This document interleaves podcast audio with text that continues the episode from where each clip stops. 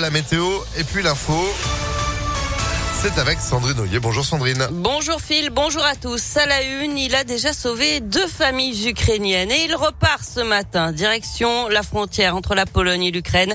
Bruno de Saint-Didier de Formandant, l'un près de Villefranche-sur-Saône, va encore faire près de 5000 km en autocar cette fois-ci, grâce à l'association Enfants Ukraine 01 qui a mis une cagnotte en ligne pour financer le gasoil. Euh, Bruno veut venir en aide aux Ukrainiens en les mettant en sécurité dans la région et il ne s'arrête pas là. Il veut aussi les accompagner dans les démarches administratives. On a décidé d'aider les familles, c'était une évidence puisque de toute façon, euh, on suit déjà des enfants d'une école internat depuis euh, depuis 11 ans quasiment. Donc l'école internat de Berezny en Ukraine, on a vu les enfants grandir, on a connu les, les familles qui leur le peu de familles qui leur restent. La prochaine étape, c'est l'obtention du statut de, réfugié, ouvrant des droits sociaux, ouvrant tout ça et euh, basculant peut-être vers une vers une autonomie à plus ou moins long terme. Mais bon, voilà, elles sont accompagnées, elles sont suivies, elles sont aidées, elles sont il y a une solidarité énorme qui se met autour de, de ces familles. Donc euh, non, c'est fantastique, ça fonctionne très très bien. Et l'association Enfants Ukraine 01 continue de collecter des vêtements pour les familles ukrainiennes. On vous a mis toutes les infos sur impactfm.fr. Sur le terrain, la Russie a annoncé la mise en place d'un cessez-le-feu dans plusieurs villes dès ce matin 8 heures pour permettre l'évacuation des civils via des couloirs humanitaires. Les bombardements, eux, continuent. Les Russes auraient visé une installation de recherche nucléaire à Kharkiv. Elle aurait été endommagée, euh, mais sans conséquences radiologiques selon l'Agence internationale de l'énergie atomique. Dans l'actualité également, cette enquête ouverte après la chute d'une petite fille du deuxième étage d'un immeuble du quartier des États-Unis dans le 8e arrondissement de Lyon. Ça s'est passé samedi vers midi sur le progrès. Gravement blessée au bassin et aux jambes, elle a été transportée à l'hôpital femme mère enfant de Bron. L'enquête doit déterminer s'il s'agit d'un simple accident ou si la fillette a voulu quitter précipitamment l'appartement pour une raison encore inconnue. Une cagnotte lancée pour aider les sinistrés de la rue de Genasse à Lyon.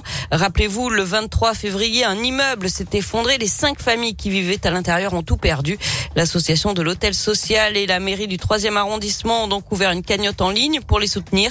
L'argent collecté sera ensuite remis au CCAS de la ville de Lyon qui s'occupera de le redistribuer. Les dons sont acceptés jusqu'au 30 mars. Les aides sur l'essence seront améliorées. C'est ce que promet Emmanuel Macron pour faire face à la flambée des prix de l'énergie liée à la guerre en Ukraine.